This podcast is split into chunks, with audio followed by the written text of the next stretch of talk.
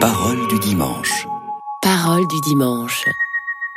La cohérence des textes de la messe de ce jour. Tout de suite, la première lecture. Une émission proposée par Marie-Noël Tabu. Lecture du livre du prophète Isaïe. Comme ils sont beaux sur les montagnes, les pas du messager, celui qui annonce la paix, qui porte la bonne nouvelle, qui annonce le salut et vient dire à Sion, Il règne ton Dieu. Écoutez la voix des guetteurs, ils élèvent la voix, tous ensemble ils crient de joie, car de leurs propres yeux ils voient le Seigneur qui revient à Sion. Éclatez en cris de joie, vous, ruines de Jérusalem, car le Seigneur console son peuple, il rachète Jérusalem. Le Seigneur a montré la sainteté de son bras aux yeux de toutes les nations. Tous les lointains de la terre ont vu le salut de notre Dieu.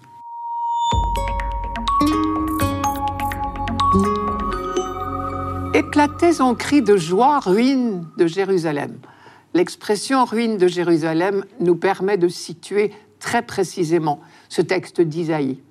Jérusalem a été dévastée par les troupes de Nabuchodonosor en 587 avant Jésus-Christ. Elles ont commis les horreurs que commettaient toutes les armées victorieuses à l'époque. Pillage, destruction, viol, profanation. Des agriculteurs ont été maintenus sur place à Jérusalem pour nourrir les occupants. Et ce qui restait d'hommes et de femmes valides ont été emmenés en déportation à Babylone.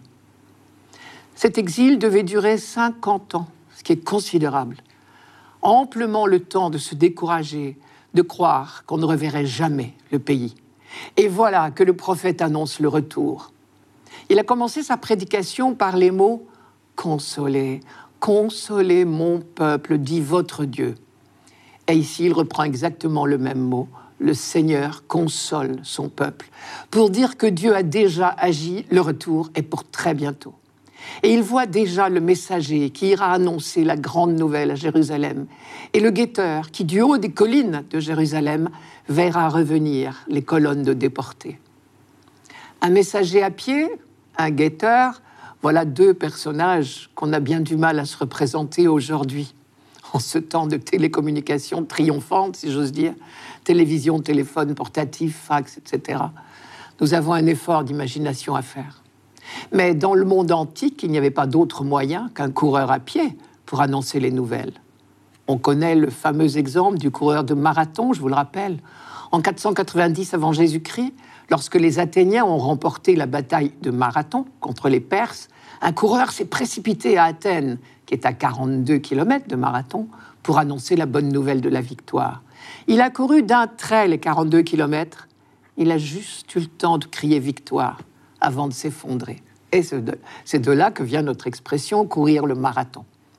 Et à l'époque, lorsque les messagers couraient porter les nouvelles, il y avait dans le même temps des guetteurs postés sur les murailles des villes ou sur les collines alentours pour surveiller l'horizon.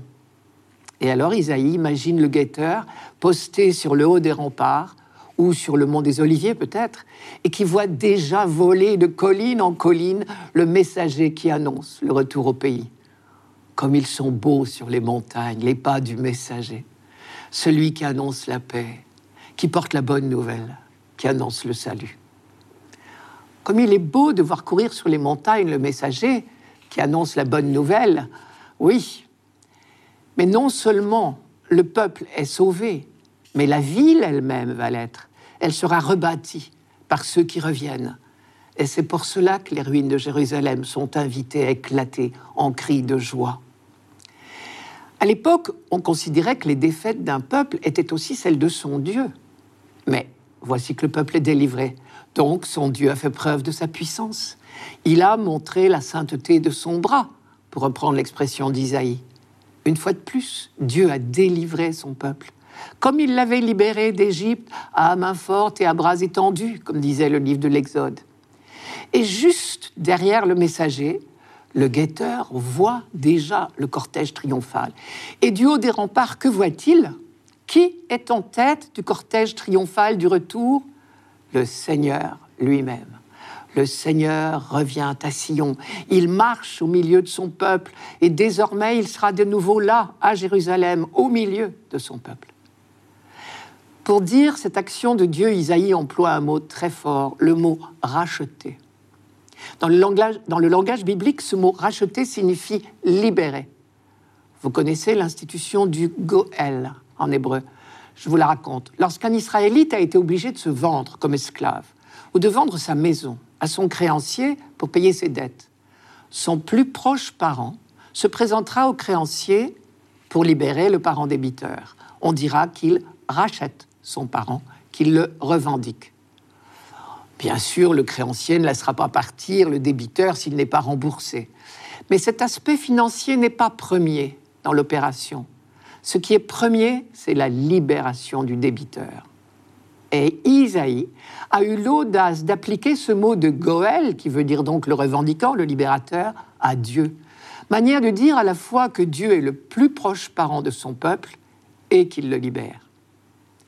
Autre phrase significative de ce texte et qui traduit une avancée très importante de la pensée juive pendant l'exil à Babylone.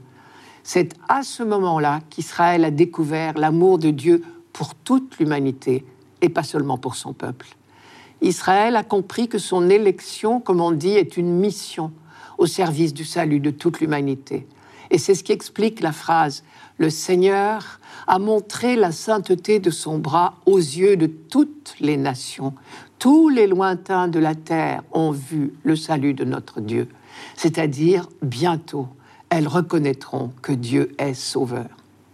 Et notre mission à nous désormais, c'est d'être ces messagers qui annoncent la paix, ces messagers de la bonne nouvelle, qui annoncent le salut.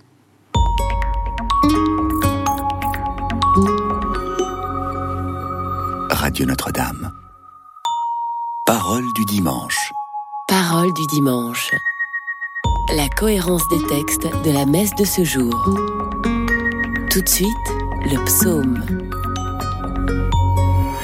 Une émission proposée par Marie-Noël Tabu. Psaume 97. Chantez au Seigneur un chant nouveau, car il a fait des merveilles. Par son bras très saint, par sa main puissante, il s'est assuré la victoire.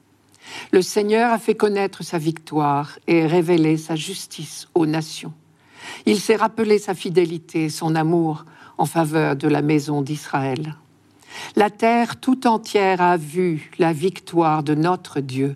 Acclamez le Seigneur terre entière, sonnez, chantez, jouez. Jouez pour le Seigneur sur la cithare, sur la cithare et tous les instruments, au son de la trompette et du corps, acclamez votre roi, le Seigneur.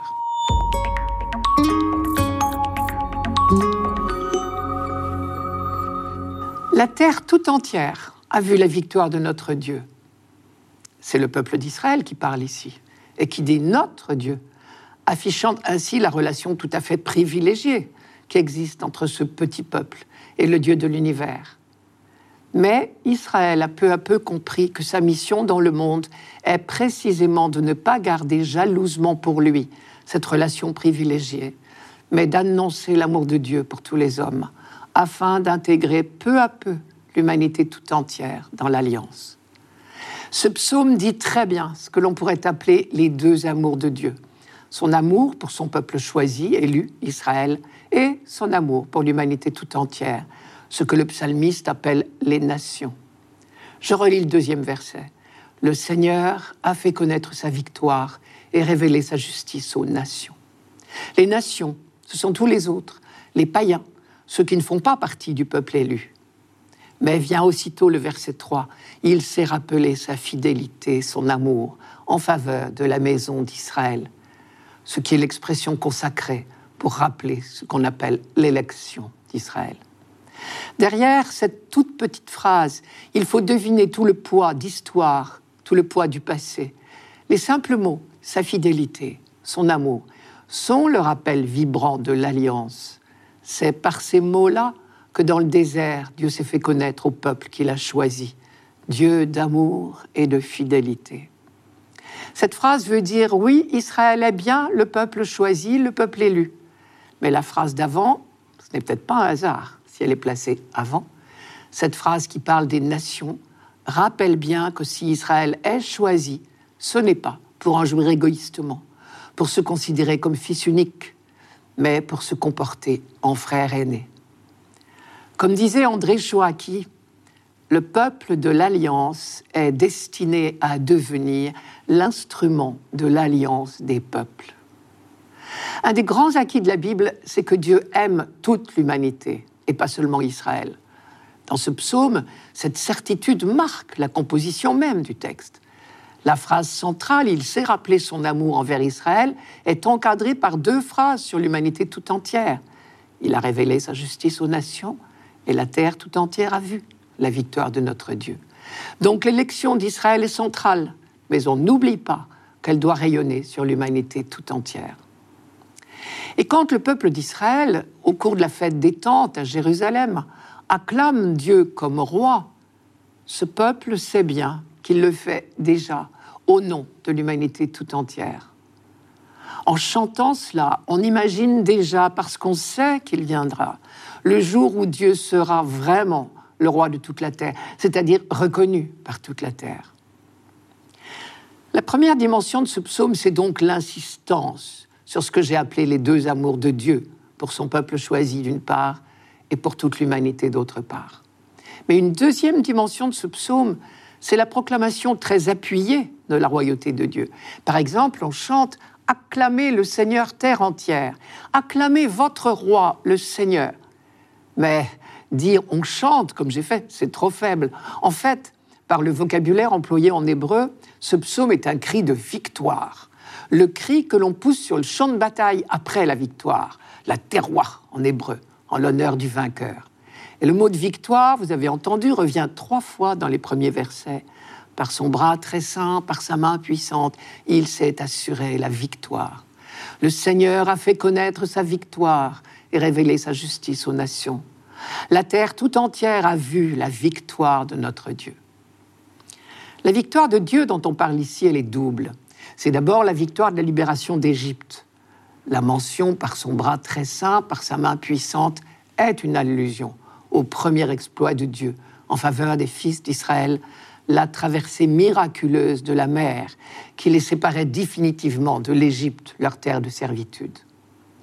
L'expression le Seigneur l'a fait sortir de là d'une main forte et le bras étendu était devenue la formule type pour rappeler la libération d'Égypte. On la retrouve par exemple dans le livre de Deutéronome et aussi dans les psaumes. La formule Il a fait des merveilles est aussi un rappel de la libération d'Égypte.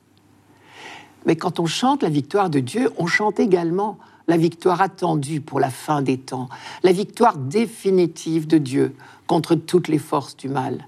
Et déjà, on acclame Dieu comme jadis on acclamait le nouveau roi le jour de son sacre, en poussant des cris de victoire, au son des trompettes, des cornes et dans les applaudissements de la foule. Mais alors qu'avec les rois de la terre, on allait toujours vers une déception, cette fois, on sait qu'on ne sera pas déçu. Raison de plus pour que cette fois la terroir soit particulièrement vibrante. Et désormais, les chrétiens acclament Dieu avec encore plus de vigueur parce qu'ils ont vu de leurs yeux le roi du monde. Depuis l'incarnation du Fils, ils savent et ils affirment envers et contre tous les événements apparemment contraires que le règne de Dieu, c'est-à-dire de l'amour, est déjà commencé.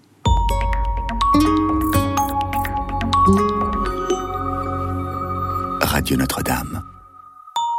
Parole du dimanche. Parole du dimanche. La cohérence des textes de la messe de ce jour. Tout de suite, la deuxième lecture. Une émission proposée par Marie-Noël Tabu. Lecture de la lettre aux Hébreux. À bien des reprises et de bien des manières, Dieu, dans le passé, a parlé à nos pères par les prophètes. Mais à la fin, en ces jours où nous sommes, il nous a parlé par son Fils, qu'il a établi héritier de toutes choses et par qui il a créé les mondes. Rayonnement de la gloire de Dieu, expression parfaite de son être, le Fils qui porte l'univers par sa parole puissante, après avoir accompli la purification des péchés, s'est assis à la droite de la majesté divine dans les hauteurs des cieux. Et il est devenu bien supérieur aux anges, dans la mesure même où il a reçu en héritage un nom si différent du leur. En effet, Dieu déclara-t-il jamais à un ange Tu es mon fils, moi aujourd'hui je t'ai engendré Ou bien encore Moi je serai pour lui un père et lui sera pour moi un fils À l'inverse, au moment d'introduire le premier-né dans le monde à venir, il dit que se prosternent devant lui tous les anges de Dieu.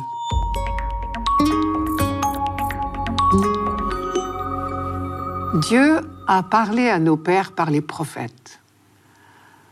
À travers cette phrase, on devine que les destinataires de la lettre aux Hébreux sont des Juifs devenus chrétiens. L'une des caractéristiques d'Israël, c'est bien cette conviction que Dieu s'est révélé progressivement à ce peuple qu'il a choisi. Parce que Dieu n'est pas à la portée de l'homme, il faut bien qu'il se révèle lui-même. Vous connaissez la fameuse phrase de Paul dans la lettre aux Éphésiens. Dieu nous a fait connaître le mystère de sa volonté. Sous-entendu, nous ne l'aurions pas trouvé tout seul. Et cette révélation ne pouvait être que progressive, tout comme l'éducation d'un enfant ne se fait pas en un jour. Au contraire, les parents disent à leur enfant progressivement, au fur et à mesure du développement de son intelligence, ce dont il a besoin pour comprendre le monde et la société dans laquelle il vit. Et c'est exactement comme cela que Moïse explique la pédagogie de Dieu dans le livre du Deutéronome. Je cite, Tu reconnais à la réflexion que ton Dieu faisait ton éducation comme un homme celle de son Fils.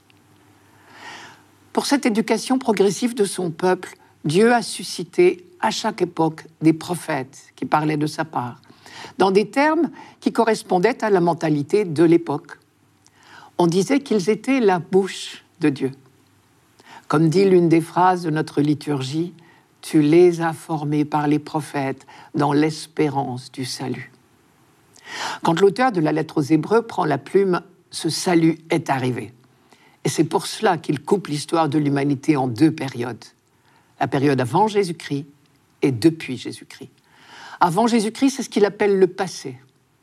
Et depuis Jésus-Christ, le monde nouveau est déjà inauguré. Le Christ est en lui-même l'accomplissement du projet de Dieu, du dessein bienveillant, comme dit Paul. Car après l'éblouissement et la stupeur de la résurrection du Christ, la conviction des chrétiens s'est forgée peu à peu. Oui, Jésus de Nazareth est bien le Messie que le peuple juif attendait. Mais il est bien différent de l'idée qu'on s'en était faite à l'avance. Et l'ensemble du Nouveau Testament médite cette découverte étonnante. Certains attendaient un Messie roi, d'autres un Messie prophète, d'autres un Messie prêtre. L'auteur de la lettre aux Hébreux, dans le passage d'aujourd'hui, nous dit Eh bien, mes frères, Jésus est bien tout cela. Pour commencer, il est le Messie prophète.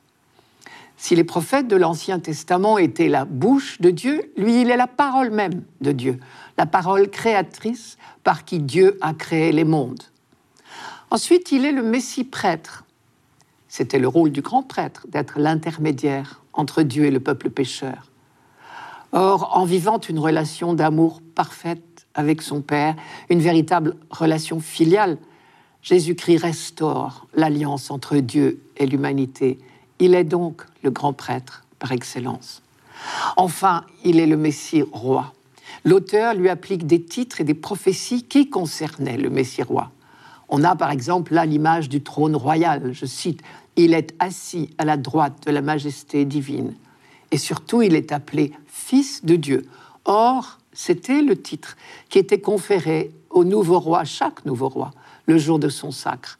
Tu es mon fils, aujourd'hui je t'ai engendré, était l'une des phrases de la cérémonie du sacre.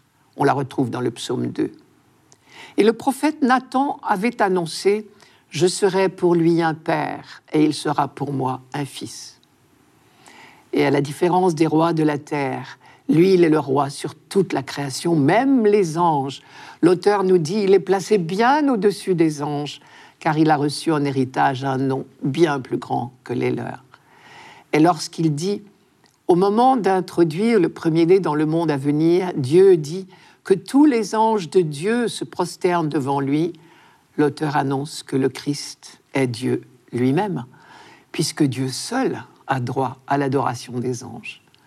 Prêtre, prophète et roi. Jésus l'est donc. Et c'est pourquoi on peut l'appeler Christ, qui veut dire Messie. Mais ce texte nous révèle en même temps notre propre grandeur, puisque notre vocation, c'est d'être intimement unis à Jésus-Christ, c'est de devenir à notre tour les reflets de la gloire du Père, c'est d'être à notre tour appelé fils, d'être roi en lui, prêtre en lui, prophète en lui, puisque nous sommes son corps. Au jour de notre baptême, le prêtre nous a annoncé que désormais nous étions membres du Christ, prêtre, prophète et roi. Et si ce passage nous est proposé dès le jour de Noël, c'est pour que nous sachions déjà déchiffrer le mystère de la crèche à cette profondeur-là.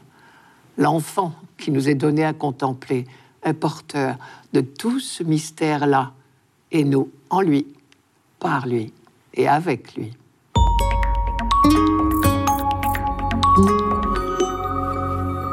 Radio Notre-Dame. Parole du dimanche. Parole du dimanche. La cohérence des textes de la messe de ce jour. Pour finir, l'Évangile. Une émission proposée par Marie-Noël Tabu. Évangile de Jésus-Christ selon Saint Jean. Au commencement était le Verbe, et le Verbe était auprès de Dieu, et le Verbe était Dieu. Il était au commencement auprès de Dieu. C'est par lui que tout est venu à l'existence, et rien de ce qui s'est fait ne s'est fait sans lui. En lui était la vie, et la vie était la lumière des hommes.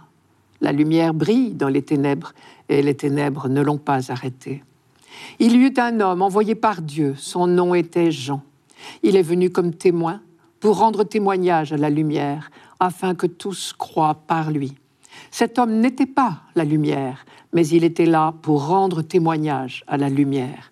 Le Verbe était la vraie lumière qui éclaire tout homme en venant dans le monde. Il était dans le monde, et le monde était venu par lui à l'existence, mais le monde ne l'a pas reconnu. Il est venu chez lui, et les siens ne l'ont pas reçu. Mais à tous ceux qui l'ont reçu, il a donné de pouvoir devenir enfants de Dieu, eux qui croient en son nom.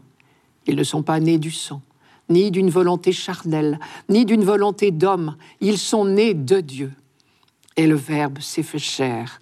Il a habité parmi nous. Et nous avons vu sa gloire, la gloire qu'il tient de son Père, comme Fils unique, plein de grâce et de vérité. Jean le Baptiste lui rend témoignage en proclamant C'est de lui que j'ai dit, celui qui vient derrière moi est passé devant moi, car avant moi il était. Tous, nous avons eu part à sa plénitude. Nous avons reçu grâce après grâce. Car la loi fut donnée par Moïse. La grâce et la vérité sont venues par Jésus-Christ. Dieu, personne ne l'a jamais vu. Le Fils unique, lui qui est Dieu, lui qui est dans le sein du Père, c'est lui qui l'a fait connaître.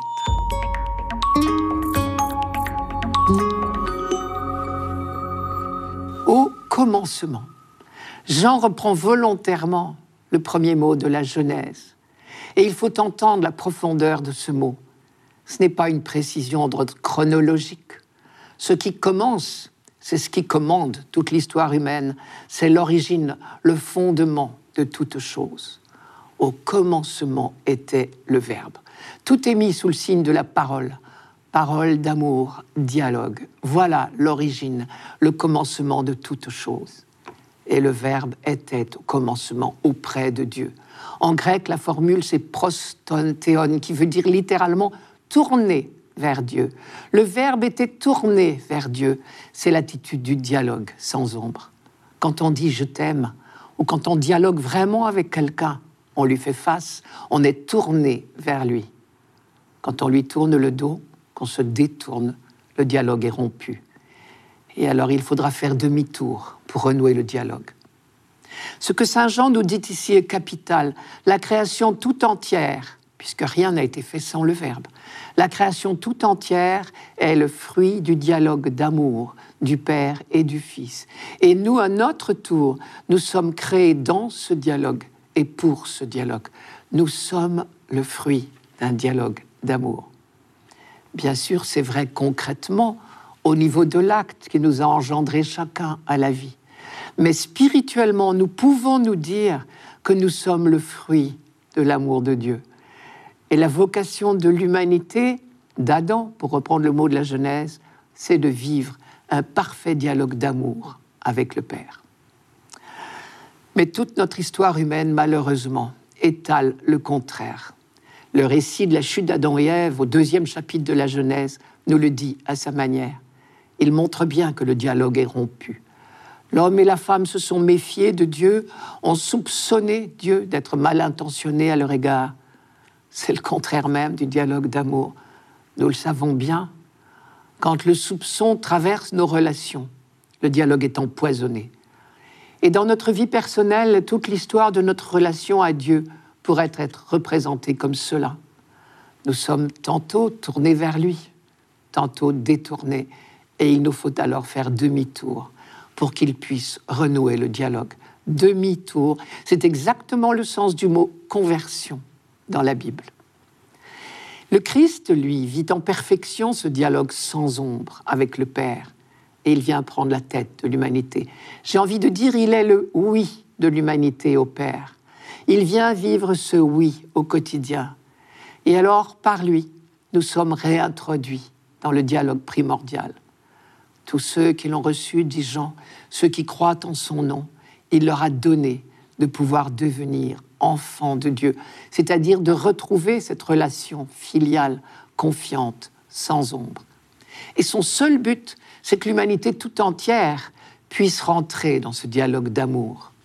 Ceux qui croient en son nom, ce sont ceux qui lui font confiance, qui marchent à sa suite, afin que le monde croit c'est le souhait ardent de Jésus. Rappelez-vous sa phrase, que tous soient un comme toi, Père, tu es en moi, et que je suis en toi, qu'ils soient en nous eux aussi, afin que le monde croit que tu m'as envoyé. Dans le même évangile de Jean. Je reprends une phrase de Kierkegaard. Le contraire du péché, ce n'est pas la vertu. Le contraire du péché, c'est la foi c'est-à-dire la confiance. Croire, c'est faire confiance au Père, savoir en toutes circonstances que Dieu est bienveillant, ne jamais soupçonner Dieu, ne jamais douter de l'amour de Dieu pour nous et pour le monde. Et du coup, bien sûr, regarder le monde avec ses yeux à lui. Regarder le monde avec les yeux de Dieu. Le Verbe s'est fait chair. Cela veut dire que Dieu est parmi nous, qu'il n'y a pas besoin de s'évader du monde pour rencontrer Dieu c'est dans la chair même, dans la réalité du monde, que nous lisons sa présence. Comme Jean-Baptiste, à notre tour, nous sommes envoyés comme témoins de cette présence. C'était Parole du dimanche, une émission présentée par Marie-Noël Tabu. Rendez-vous dimanche prochain.